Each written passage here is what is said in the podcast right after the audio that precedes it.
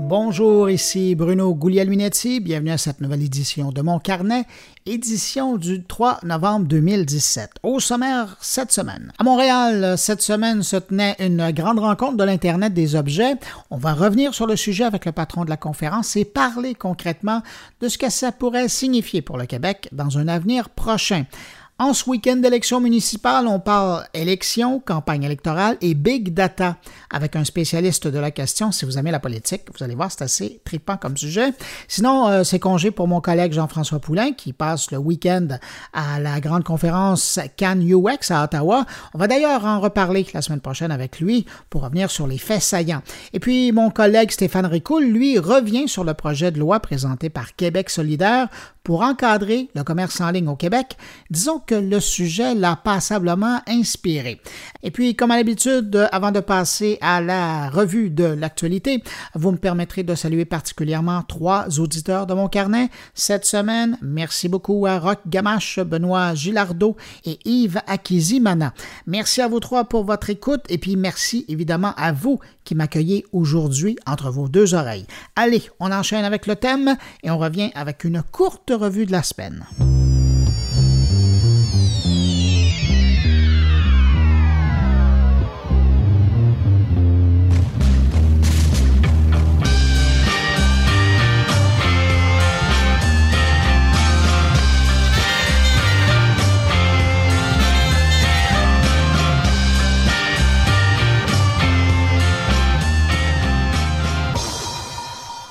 Je commence ce bref retour de l'actualité de la semaine avec un coup d'œil du côté de Google et de son moteur de recherche vedette. Désormais, pour effectuer une recherche dans un autre pays, il faudra plus euh, aller sur simplement le Google local comme google.fr pour la France ou Google IT pour l'Italie, mais plutôt aller jouer sous le capot dans les paramètres.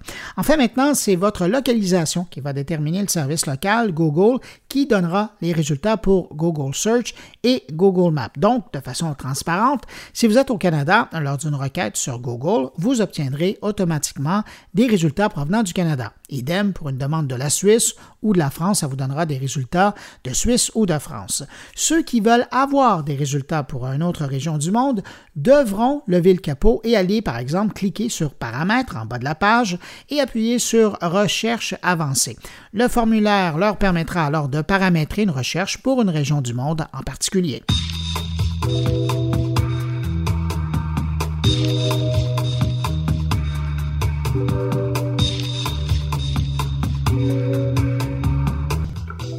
Cette semaine, euh, c'est la deuxième génération du chien robot Aibo qui a été présenté par Sony et ça a été un succès immédiat. Imaginez, en 30 minutes, tous les exemplaires du chien robot étaient réservés. Un succès commercial malgré une note plutôt salée. Hein? C'est quand même plus de 2200 dollars pour obtenir ce petit chien robot, sans parler de l'abonnement de 37 dollars par mois pour le faire fonctionner et lui apprendre différents tours, genre donner la patte. Je parle de la seconde génération parce qu'il y a quand même 11 ans, Sony avait cessé la production de la première génération. Et pour la petite histoire, il semble que Sony ait rassemblé employés qui avaient travaillé sur la première version du robot chien pour lancer le nouveau robot. il faut dire qu'à l'époque, Aibo était le robot le plus avancé sur le marché. 11 ans ont quand même passé depuis et le robot est quand même plus intelligent, il semble avoir plus d'aptitude sociale et euh, a tout pour maintenant espionner ses maîtres parce que derrière ses yeux se cachent des caméras qui prennent des photos de son quotidien à quatre pattes, photos qui sont par la suite accessibles aux maîtres s'il le désire. Seul hic au tableau, l'autonomie. Encore aujourd'hui, la petite bête a seulement deux heures d'autonomie. Par la suite, le petit chien doit se rendre dans son coin, se coucher, branché à l'électricité pour reprendre son énergie.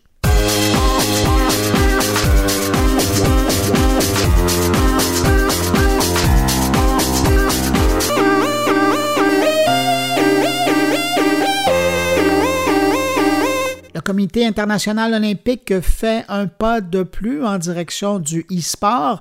Lors d'une réunion à Lausanne, en Suisse, pour le sixième sommet olympique, les membres du CIO ont discuté du développement du e-sport. Selon eux, le e-sport de compétition pourrait être considéré comme une activité sportive.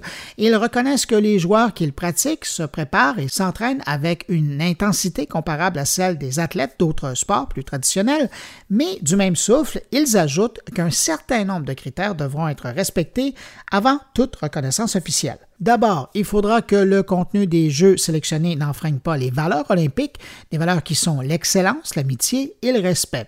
Deuxième chose, il faudra que les organisations qui vont encadrer l'entrée du sport électronique aux Jeux olympiques prévoient la conformité aux règles et à réglementation du mouvement olympique concernant, par exemple, l'antidopage, les paris ou la manipulation des compétitions, euh, pour citer que ces exemples-là. Alors vous imaginez, ça veut dire qu'il n'y aura pas de Red Bull en jouant, genre.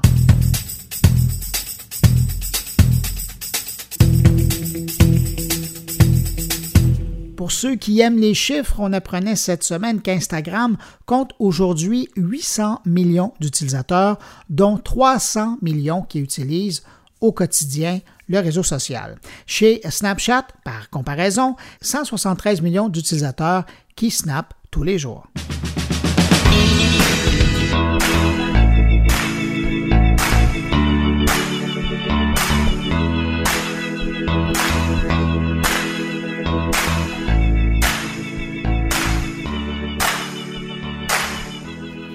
La bonne affaire de la semaine, c'est sûrement pas le nouveau iPhone 10 de Apple. Voilà, j'en ai parlé, j'en dis pas plus. Non, je vous invite plutôt à regarder du côté du service de musique en ligne Spotify, qui propose une promotion aux nouveaux clients. L'offre premium de Spotify est gratuite pendant les 60 premiers jours pour tout abonnement au service au cours du mois de novembre. Une offre qui double la période d'essai habituelle, qui est normalement de 30 jours. Je répète donc, cette offre est réservée aux nouveaux clients et seulement pour un essai à partir du mois de novembre.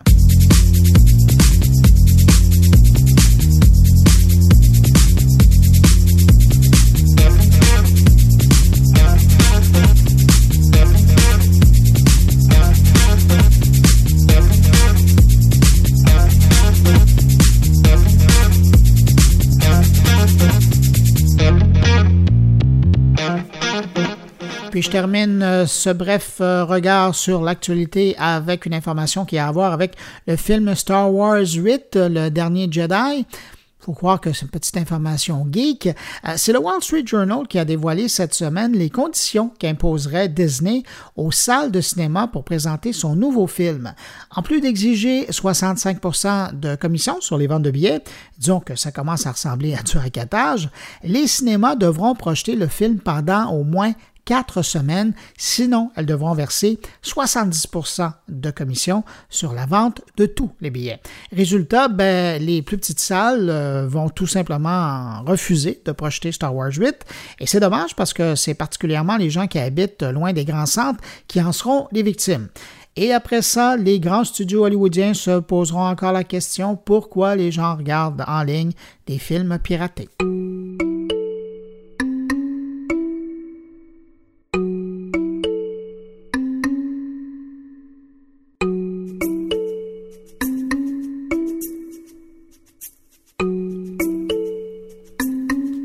Je le disais plus tôt, Montréal accueillait cette semaine une grande rencontre de l'Internet des objets.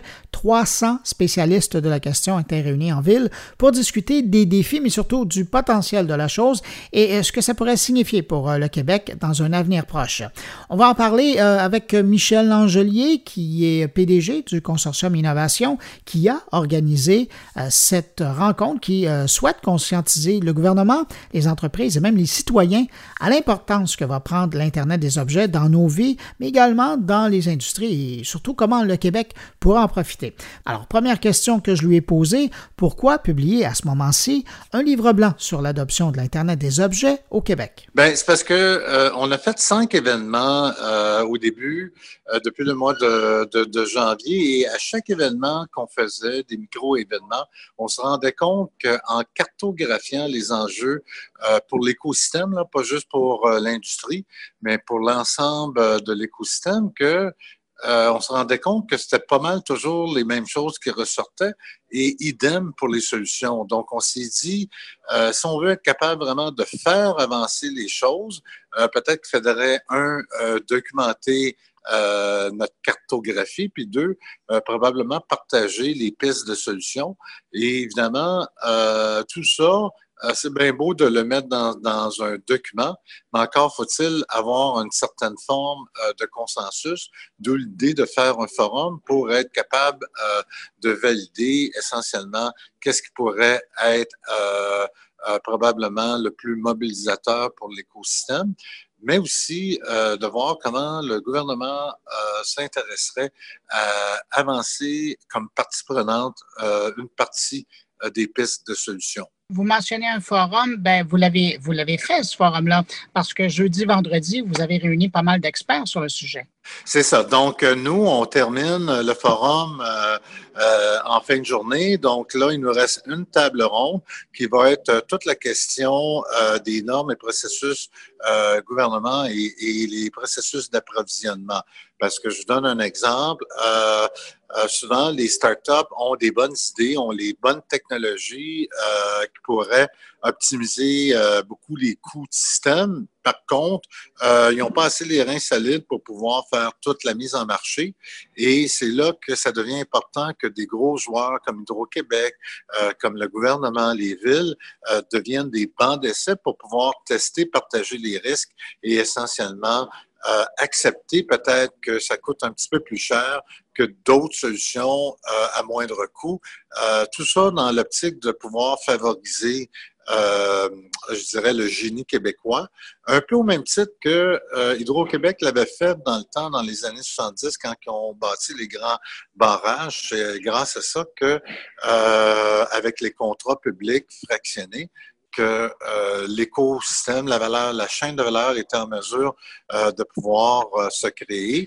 Et en même temps, ben, on crée des emplois chez nous, mais surtout le savoir-faire qu'on peut par après exporter. C'est intéressant le parallèle que vous faites avec les grands projets hydroélectriques, parce qu'effectivement, ça peut avoir cette importance-là.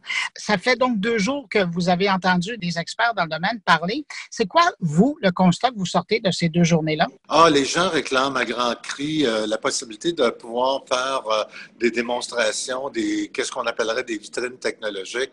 Les technologies existent, mais euh, ça prend justement des forums comme le nôtre pour être capable de démontrer qu'est-ce qui existe.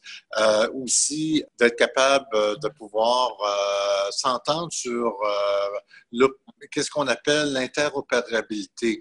qu'est-ce qui fait que, essentiellement, un standard fonctionne avec un, autre? L'analogie que je pourrais vous donner, c'était à l'époque VHS et Beta.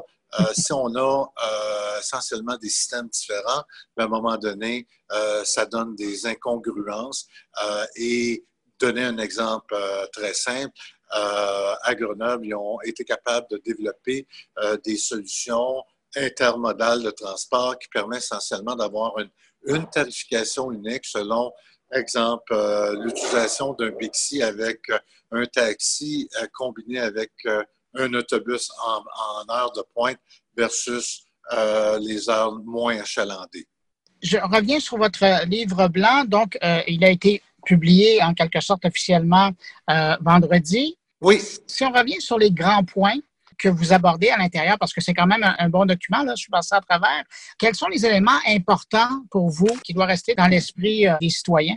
Ah, dans l'esprit des, citoyens, c'est que euh, c'est le partage des données, puis aussi de le faire de façon responsable. Je donne un exemple on accepte tout euh, d'être géolocalisé euh, pour, en contrepartie, pouvoir savoir quelle température et quelle va être la météo de la journée. Par contre, euh, lorsqu'on les assurances nous demandent essentiellement de porter un Fitbit et on donne des données par rapport au nombre de pas qu'on fait, c'est pas tout le monde qui va se sentir à l'aise de donner ce type euh, d'informations-là. Euh, par contre, en contrepartie, ceux qui le font se voient des fois avoir leur prime réduite, advenant qui, exemple, marche, on va dire, 10 000 pas par jour. Donc, ça, c'est un exemple concret pour euh, le citoyen de, de, de s'assurer qu'il y a une acceptabilité sociale au niveau du partage des données. L'autre chose, c'est que si on prend, on va dire, la gestion des eaux, le, on, on est on doit se prémunir de solutions contre le cyber-attaque. Donc, euh, euh, quand on prend des choses aussi sensibles que la gestion de l'eau, on veut s'assurer qu'il y a des mécanismes qui feraient pas en sorte que, exemple, euh, on irait changer les formules chimiques de l'eau qui pourraient essentiellement avoir un, un effet très négatif sur la population. Votre réponse m'amène à penser évidemment donc à ce que vous voudriez que l'administration publique soit beaucoup plus consciente des enjeux qui sont devant elle. Oui, puis en fait, euh, je trouve ça très intéressant la question parce que si on regarde, euh, exemple, le gouvernement ce matin, euh, le, président du Conseil du Trésor qui chapeaute quand même, je pense, c'est 29 ministères, et nous, on souhaitait vraiment avoir quelqu'un de l'État qui puisse parler au nom de l'État. il mentionnait comment eux autres, maintenant, et le ministre Paetti, ce matin, mentionnait comment il était prêt, le gouvernement, à partager et ouvrir les données pour des questions de, gouvernance, mais il réalise aussi, que l'enjeu est, quand même important parce que si on ne le fait pas, euh, on, va être probablement en arrière de la compétition. Puis aussi, des, on ne sera jamais capable de faire avancer l'adoption de ces technologies-là. Ça va passer par le partage euh, des données, mais de façon responsable. Après avoir entendu le ministre ce matin, après avoir entendu tous ces spécialistes pendant êtes-vous plus confiant par rapport à la place du Québec dans le contexte? Oui, euh, euh, c'est une, réponse à deux volets. La première, c'est que euh, la ministre Anglade et le gouvernement ont fait un choix de mettre ses billes dans l'intelligence artificielle, qui est très bien, hein, qui est, je vous dirais, un peu dans le moyen et le long terme, où ce qu'on va voir euh, euh, des retombées là, vraiment, vraiment euh, immédiates. Et ça va être des retombées majeures, c'est très intéressant. Par contre, quand on prend des données courantes, là, quand on regarde que le taux d'adoption est de 15 à 20% plus de capteurs par année, puis qu'on s'en va vers un écosystème qui va facilement aller jusqu'à 30 milliards de capteurs de toutes sortes, bien évidemment, euh, n'aura pas le choix. Ces capteurs-là sont, sont mis euh, déjà là. Donc, euh, et si on veut, exemple, dans le, euh, je dirais, dans le secteur manufacturier, combler le rattrapage colossal qu'on doit par rapport aux autres pays, on n'aura pas le choix que non seulement d'automatiser, mais aussi probablement de regarder comment on va utiliser l'Internet des objets pour être capable justement euh, de, de s'adapter à, à, vitesse grand V à tous ces changements-là qui viennent perturber. Et je vous donne un exemple. Euh, euh ce midi, il y avait l'exemple euh, de Théo Taxi qui disait que les autres, euh, juste par rapport à la euh, la publicité qu'ils affichent sur leur toit, euh, ils veulent avoir euh, une publicité qui est pratiquement adaptée au quartier que, que, le taxi se retrouve. donc, c'est très intéressant de voir d'un certain côté que l'Internet des objets va transfigurer la la, façon que euh, va fonctionner, autant dans les usines, mais aussi dans des industries un petit peu plus courantes. Et euh, sachant comment Uber a euh, vraiment, vraiment amené le débat public sur l'acceptabilité sociale pour tout chauffeur de taxi. On sait très bien que le camionnage sans chauffeur, les, les autos sans euh, conducteur, euh, ben pour les gens, euh, ça reste quand même tout un volet d'acceptabilité sociale, mais en même temps, dans peut-être 20 ans d'ici, les gens vont rire du fait que on, les gens conduisaient antérieurement. Donc, c'est toute une question, je dirais, d'évolution et d'époque. M. Langelier, merci beaucoup. Vous êtes un excellent vulgarisateur dans le domaine. Merci. Au revoir. Merci. Au revoir. Et restons connectés. Oui, tout à fait. Merci. Au revoir.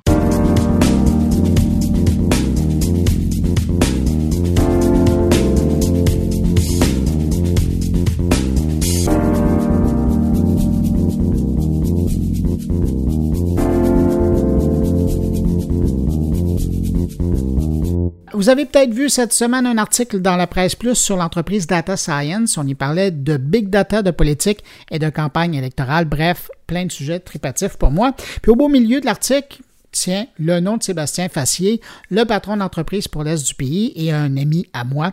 Alors j'avais là le prétexte parfait pour finalement l'inviter dans mon carnet. Salut Sébastien. Salut Bruno, comment vas-tu? Ça va très bien.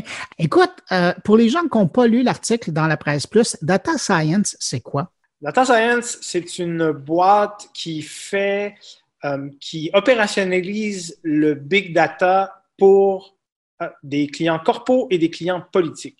Donc, ce qu'on fait, c'est qu'on utilise les bases de données dans lesquelles il y a, par exemple, la liste électorale dans le cas d'un parti politique on va euh, rajouter des couches d'informations à ces bases de données-là, euh, à la fois par des activités de terrain. Donc, euh, quand tu sers la main à ton candidat dans la rue, tout ça est transféré dans une base de données. Quand tu fais un don dans un parti politique, c'est transféré dans la base de données. Et également par des procédés plus, plus mathématiques.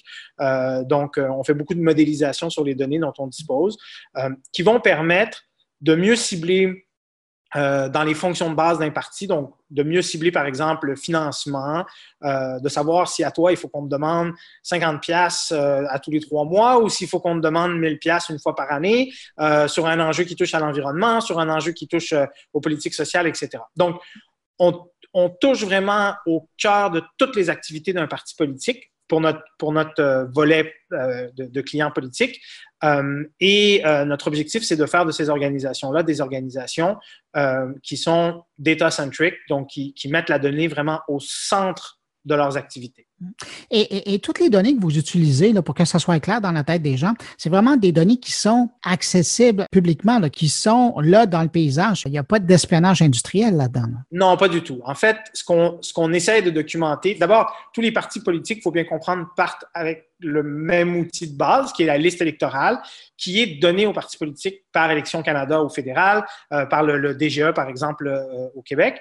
Donc, euh, c'est en fait la, la valeur qu'on vient apporter, c'est la valeur qu'on vient rajouter à ces listes-là. Donc, euh, l'idée, c'est, euh, par exemple, comme je te disais tout à l'heure, d'être de, de, capable de catalyser chacune des interactions qui ont lieu avec le parti politique euh, pour euh, lui permettre d'utiliser ces, ces données-là. Cela dit, dans d'autres pays, euh, aux États-Unis notamment, on va utiliser beaucoup euh, des données croisées, par exemple, euh, des segmentations qui sont faites par des, compagnies de cartes de crédit ou des choses comme ça. Euh, nous, on, sait historiquement que c'est pas intéressant de faire ça parce que les données qu'on récolte sur le terrain sont beaucoup plus valables. donc, on va faire, par exemple, du ID de, l'identification sur des, des, plateformes de médias sociaux ou sur le web. Tout ça est fait de manière volontaire et on s'est rendu compte que même les résultats sont meilleurs quand c'est fait de manière tout à fait transparente et volontaire. Quand tu donnes ton email, euh, si on veut que ce email-là ait de la valeur, il faut que le email ait été donné par quelqu'un qui sait, euh, euh, qui donne son email à un parti politique et qui sait à quoi ça va servir en, en, en bout de ligne. Sinon, ça n'a pas vraiment d'intérêt. Et tu as mentionné les États-Unis. Aux États-Unis, ça fait très longtemps qu'ils utilisent énormément de bases de données, des croisements de données. Pourquoi au Canada, ça a pris tant de temps? Les, partis politiques sont des organisations assez, en tout cas au Canada, assez traditionnelles. Euh, à la fois dans leur mode d'opération, mais aussi dans, leur capacité d'innover. Euh, entre autres, nous, tu le sais, on, travaille beaucoup avec les libéraux fédéraux. C'est de notoriété publique. On a, euh, c'est notre équipe qui a travaillé sur la campagne numérique euh, de, Justin Trudeau en 2015. Euh, on a été remandaté sans grande surprise suite à la victoire de 2015 pour travailler sur celle de 2019, ce qui est un peu logique. Euh, et, mais ça a pris des, années difficiles au Parti libéral pour essayer quelque chose de différent. de la même manière, dans un système à deux, à deux partis, comme aux États-Unis, par exemple, tu te retrouves à, être en compétition directe. Donc, si un, parti fait quelque chose, immédiatement l'autre parti essaie de réagir pour rester à, l'avant-plan, ce qui est un peu moins le cas ici. Puis ce qui est fascinant quand on regarde les Américains, c'est que, évidemment, pendant les campagnes, ces machines-là, un peu comme data science, euh, sont focusées sur les campagnes, évidemment en préparation et en campagne, mais entre les campagnes, ils sont aussi en mode consommation, c'est-à-dire que les données qu'ils ont amassées, le savoir-faire qu'ils ont, euh, euh, qu'ils ont amassé, ils s'en servent pour aider des entreprises à vendre des produits. Est-ce que vous, vous fonctionnez dans le même mode? Absolument pas on reste dans un mode euh, de plus en plus always on. On reste dans un mode où la communication numérique, la communication du parti euh, se fait en continu. Je continue à avoir beaucoup de partis euh, provinciales dans toutes les provinces et des, et des partis à l'étranger. On travaille de plus en plus à l'étranger, comme le, comme le disait l'article, qui ont des cycles très, très forts en période électorale, mais qui font à peu près rien le reste du temps c'est pas notre approche parce que la valeur de la donnée, euh, c'est de pouvoir l'utiliser quand on en a besoin et c'est donc de l'avoir ramassé dans les mois ou dans les années qui, euh, précèdent. Euh, donc, nous, on ne va pas aller distribuer ces, informations-là pour en faire du, pour faire une activité de financement ou pour absolument pas. Ce sont des données. Il faut, faut se rappeler une chose. Une fois qu'on a passé le, le, le, cap de faire d'un parti politique une organisation data-centric, euh, le parti devient très jaloux de ces données euh, mm-hmm. parce que ce sont des éléments de, stratégie très, très puissants pour, euh, à, utiliser. Donc, on ne va pas aller distribuer ça à droite et à gauche, ça c'est sûr tu le mentionnais, vous êtes à la base, euh, et c'est un peu comme ça, si euh, corrige-moi si je me trompe, que la compagnie a, été créée, euh, c'est-à-dire en travaillant sur la campagne de Justin Trudeau. Vous êtes un peu une spin-off, mais il y a d'autres belles campagnes sur lesquelles vous avez travaillé. Je pense à Hillary Clinton. Elle a quand même gagné le vote populaire, donc vos informations devaient être bonnes. Et puis Emmanuel Macron aussi. Oui, c'est ça. Donc, de plus en plus, landscape politique euh, nous permet de développer des, clients vraiment très, très intéressants comme, euh, euh, comme le mouvement En Marche en France. on travaille aussi en ce moment à développer d'autres marchés très, très intéressants avec lesquels on a des contacts très réguliers. ce, sont, ce qui est intéressant pour une PME comme la nôtre, c'est qu'il n'y a personne qui te donne un contrat de trois mois en data management. Les gens, ils t'engagent parce qu'ils pensent que ça a une valeur euh, et ils sont prêts, à, une fois qu'on les a convaincus, évidemment, à prendre un risque calculé pour plusieurs années. Et de manière assez générale, on signe des mandats qui sont basés sur deux cycles électoraux. Euh, donc, on arrive généralement dans l'urgence avant une élection, euh, où là, le, parti nous dit, le client nous dit, on a besoin d'avoir des bons résultats maintenant. et si les résultats sont à l'avenant, à ce moment-là, on, continue à travailler euh, de manière très, très intensive la structure du data euh, jusqu'aux élections suivantes. Ce qu'il faut comprendre, c'est que, je le disais d'entrée de jeu, euh, le data, c'est une chose. La, richesse de ce qu'on fait, c'est de pouvoir opérationnaliser ce data-là sur le terrain.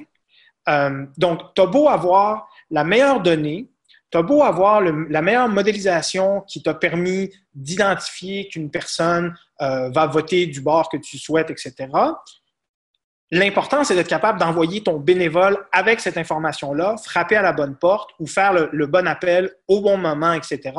Donc, c'est là que la, richesse d'une organisation comme la nôtre, où on est à la fois des gens de données, mais aussi une débite politique un peu spéciale, euh, qui nous, nous, permet d'avoir cette valeur-là. Et ça, je, je, le dis sans fausse modestie, à l'heure actuelle, dans le monde, il n'y a pas de grandes boîtes qui font ça comme nous. Ben, c'est ce que j'allais te poser comme question. Euh, j'imagine que vous avez quand même de la concurrence dans le monde. Euh, oui, il y, a, des boîtes un peu partout euh, qui, qui, font ce genre de choses-là. il y a beaucoup de boîtes qui travaillent sur de la donnée historique, donc qui se basent sur les dernières élections, qui se basent sur des sondages, etc. Je dirais qu'une de nos forces à nous, c'est vraiment de pouvoir travailler au contraire sur des modèles prédictifs.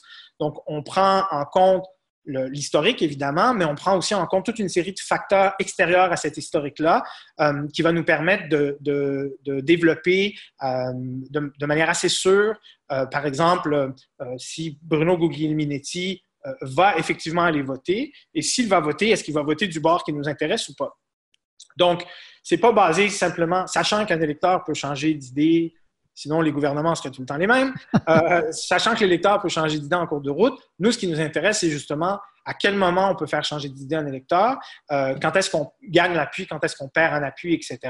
Et ça, c'est basé sur des prédictions, euh, donc sur des modèles prédictifs qui vont nous dire que quelqu'un comme toi vote à 40% à 40 de chances de voter pour nous ou 85% de chances de voter pour nous, et on va t'aborder, toi, comme électeur, de manière différente. Donc, oui, il y a de la compétition, mais ce que les gens, des gens qui font vraiment du, euh, du qui ont vraiment une approche qui est à la fois l'approche big data et l'approche opérationnalisation, il n'y en a pas beaucoup. Je t'écoute parler, j'ai l'impression que à être si fort dans le comportement de l'électeur, est-ce que vous êtes en train de faire disparaître le besoin pour les partis politiques d'avoir des sondages? Euh, je ne pense pas. Le, sondage, c'est un indicateur.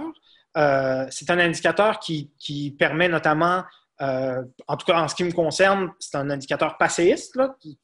quand tu lis ton résultat de sondage, tu sais à quel moment, tu sais que les gens auraient voté pour toi ou pas il y a deux semaines. C'est une photo quand le sondage a été fait.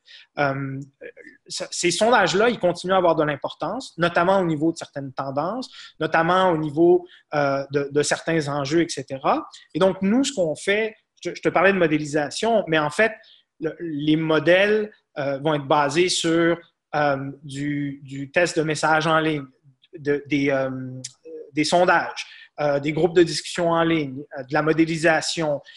donc, c'est un ensemble d'éléments qui viennent euh, alimenter la machine d'information d'un parti politique, qui nous permettent de, travailler. Et donc, il y a encore, oui, de la place pour, euh, pour certains types de sondages.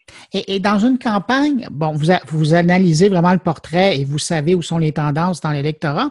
Est-ce que vous pourriez aller jusqu'à organiser la publication d'informations pour aller viser tel et tel public? Est-ce que ça peut aller jusque-là? Ou vous donnez l'information et, et c'est le parti, votre client, qui s'arrange avec le reste?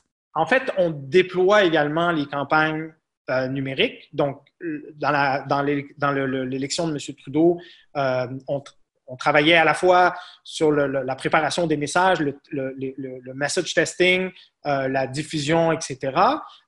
donc, quand je te parlais d'opérationnalisation, ça se passe aussi via les outils de médias sociaux, via les plateformes, web. Et donc, oui, on déploie des messages. Euh, ce qui fait en sorte que toi, tu vas être exposé au message ou pas dépend de ce qu'on a dans la base de données, de ce que la modélisation donne, etc. Euh, donc, euh, il y, a certaines personnes qui peuvent penser, par exemple, que dans une campagne ABC, nous n'avons pas parlé d'environnement. c'est faux. On a peut-être beaucoup parlé d'environnement, mais spécifiquement à des gens que l'environnement intéresse ou, où, on sait que l'environnement va amener une certaine, une certaine réaction. Et en fait, il y a beaucoup de, gens qui, euh, qui, se posent des questions par rapport au, type de travail qu'on fait, euh, qui ont l'impression d'une grosse boîte noire. Quand on commence à parler d'intelligence artificielle, puis de machine learning, puis là, les gens disent, ben oui, vous manipulez l'opinion publique. C'est pas le cas du tout. En fait, ce qu'on fait, au contraire, c'est euh, d'essayer d'amener les gens à s'intéresser aux enjeux politiques, mais en leur présentant des enjeux politiques qui les intéressent pour vrai. Si tu n'as aucun intérêt pour la fiscalité, quand même je te présente mon, plan fiscal des quatre prochaines années, tu ne seras pas engagé du tout par ce type de contenu-là. Donc, c'est pas pour rien qu'on a réussi euh, euh, aux dernières élections fédérales à faire croître le taux de participation de nos gens à nous. Pourquoi?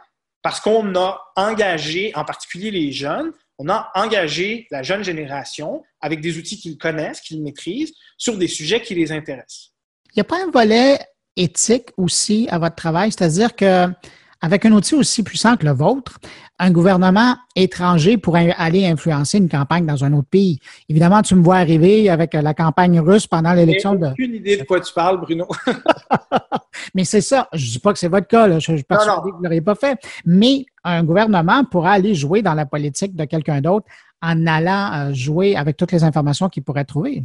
Il faut faire attention. On n'est pas dans l'hypnose. Moi, je n'ai pas du tout la prétention euh, de pouvoir t'influencer euh, ou de pouvoir, de pouvoir euh, renverser un, bloquiste en, fédéraliste ou quelqu'un du Front National en, partisan de En Marche. C'est pas le cas. Si quelqu'un a ce bouton-là, moi, je, il n'est pas chez nous. vous pouvez quand même ébranler la confiance de quelqu'un ou lui faire poser des questions?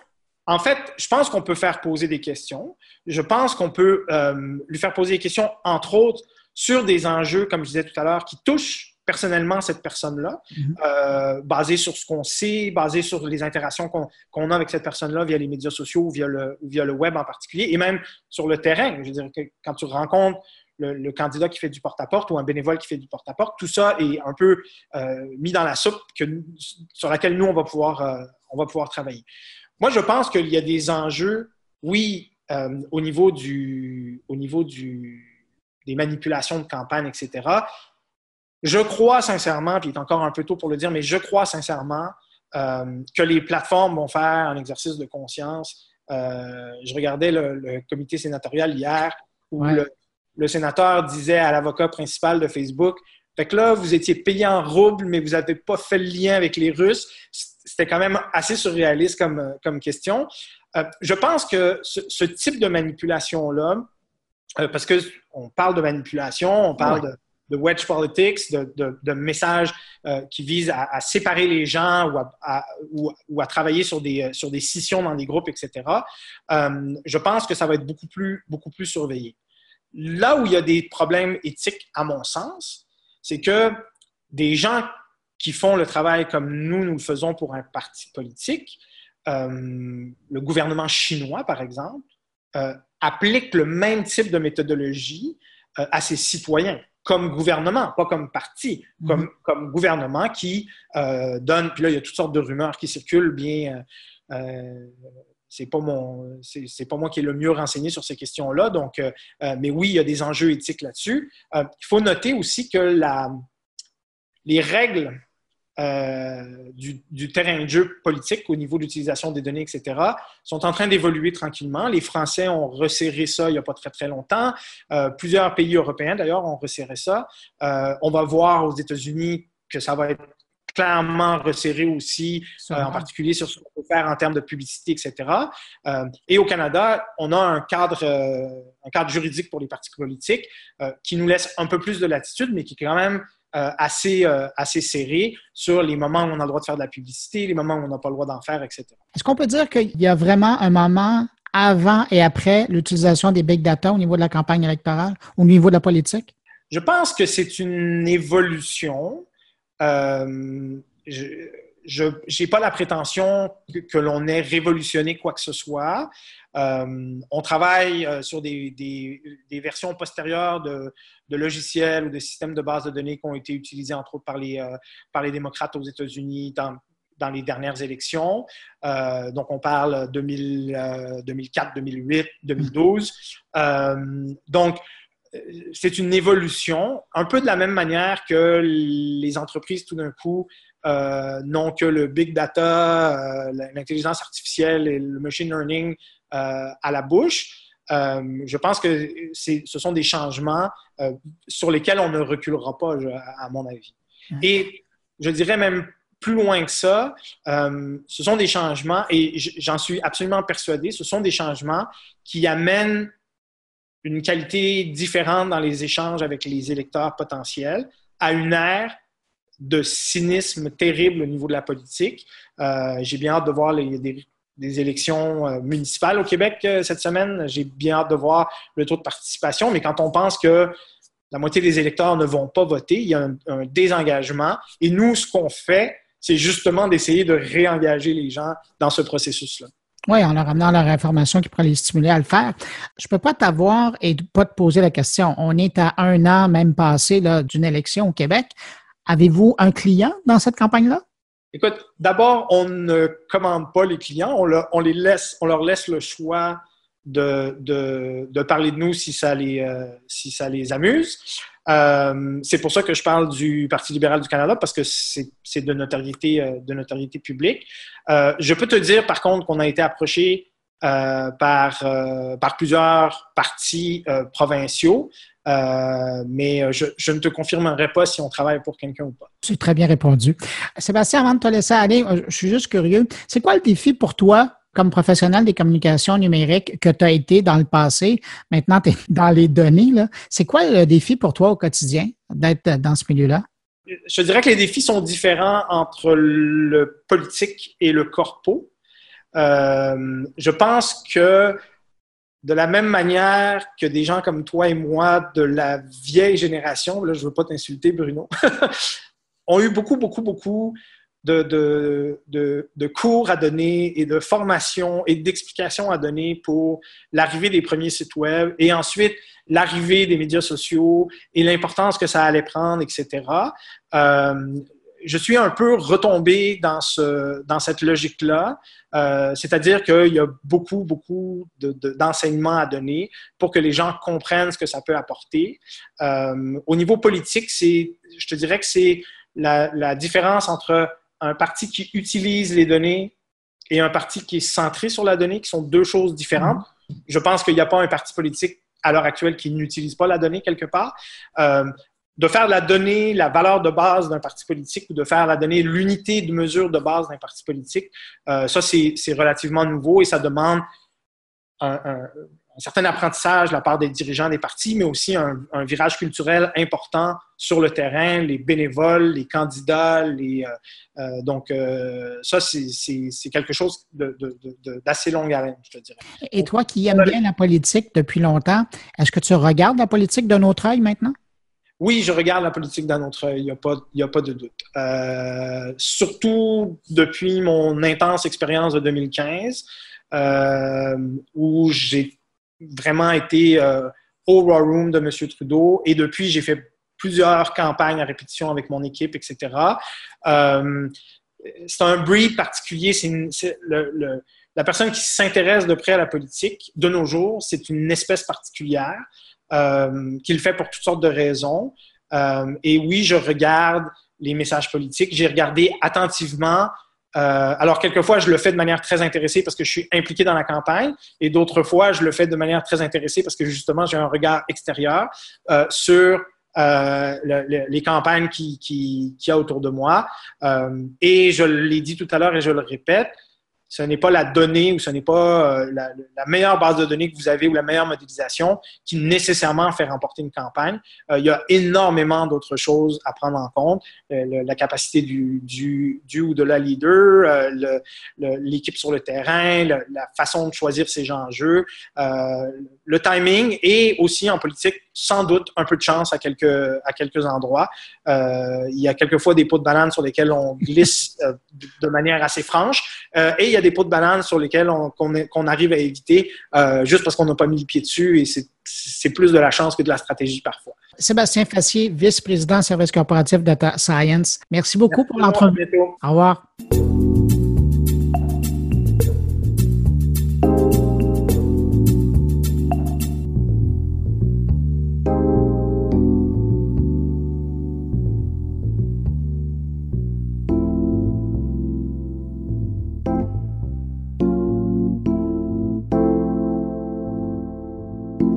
C'est maintenant le temps d'écouter mon collègue Stéphane Ricoul avec son billet et il a été vraiment inspiré cette semaine par le projet de loi présenté par Québec solidaire pour encadrer le commerce en ligne au Québec. On l'écoute.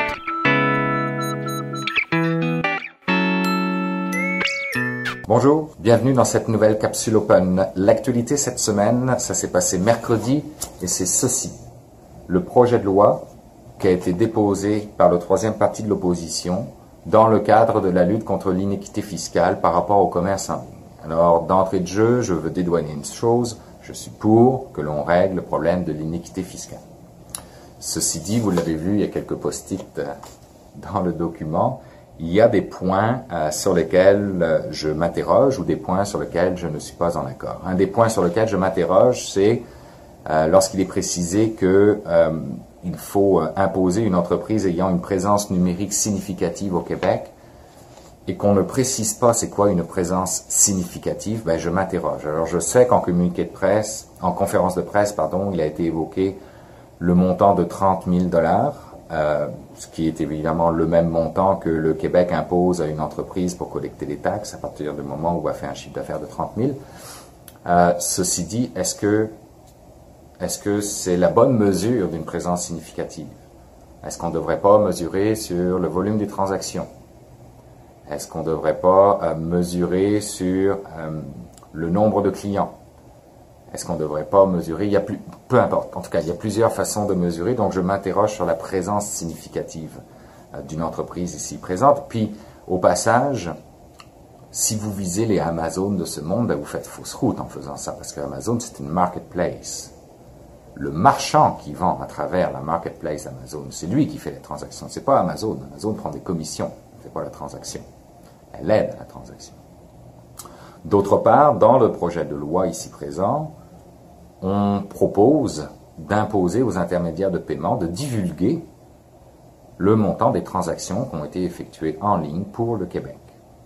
Je m'interroge là, si, puis on s'entend bien que je m'interroge parce que je n'ai pas la réponse. Est-ce que le gouvernement, est-ce qu'un gouvernement provincial peut imposer à une entreprise privée de surcroît ayant une charte fédérale de divulguer des données personnelles, sensibles et protégées? Je m'interroge simplement là-dessus. Par ailleurs, le fait d'imposer ce genre de loi-là va juste créer une contrepartie que probablement hein, le troisième parti de l'opposition n'a pas vu venir ou ne verra pas venir. Et cette contrepartie, ça s'appelle les blockchains. Alors, mon opinion, c'est que au lieu de vous entourer de spécialistes du XXe siècle, entourez-vous de spécialistes du XXIe siècle et regardez plutôt qu'est-ce qui s'en vient dans l'avenir et comment non pas upgrader une loi qui date et qui, qui ne peut plus s'appliquer aujourd'hui, mais au contraire de créer un nouveau modèle d'affaires pour le gouvernement, de façon à continuer à percevoir de l'impôt ou des taxes, mais d'une autre façon, et peut-être que ça s'appellera même plus impôt et taxes, je ne sais pas, mais regardez comment adopter le modèle d'affaires du gouvernement québécois. Vous demandez à nos entreprises de modifier leur modèle d'affaires pour s'adapter à une économie numérique, mais vous ne le faites pas en tant que gouvernement. Donc, ce genre de projet de loi, c'était valable dans le temps. Aujourd'hui, ce n'est pas un projet de loi qu'il faut. C'est un projet de société qu'il nous faut. Revoyez le modèle d'affaires d'un point de vue de la taxation, d'un point de vue des impôts. Prenez en compte la technologie des blockchains. Votre avenir, il est là, Point. Ceci dit, ça c'est mon opinion, et j'aimerais beaucoup entendre votre opinion. Donc, euh, je veux lire vos commentaires. Allez-y, lâchez-vous lousse. J'ai vraiment besoin de me nourrir de ça. Je fais peut-être complètement fausse route et je suis prêt à le reconnaître, mais écrivez vos commentaires, partagez-les. Merci beaucoup et on se donne rendez-vous la semaine prochaine. Ben voilà, c'est tout pour cette édition de mon carnet pour cette semaine. Je vous le répète encore cette semaine parce que c'est important. N'hésitez pas à passer le mot autour de vous si vous pensez que mon carnet peut intéresser de vos connaissances ou même des gens que vous ne connaissez pas. Dites-leur qu'on existe. Et puis, moi, de mon côté, avec mes collègues, ben, on sera de retour avec une autre édition de mon carnet la semaine prochaine. Entre-temps, de votre côté, si vous désirez me laisser un mot, vous pouvez le faire en passant par la page Facebook de mon carnet, par le biais de mon compte Twitter sur ma page SoundCloud ou encore dans la version blog de moncarnet.com. Merci d'avoir été là. Je vous rappelle que vous pouvez trouver mon carnet chaque semaine sur iTunes, Google Play, Balado Québec, Réseau, TuneIn Radio et évidemment à la maison sur SoundCloud où est hébergé mon carnet. Excellente semaine. Je vous retrouve vendredi prochain. Au revoir.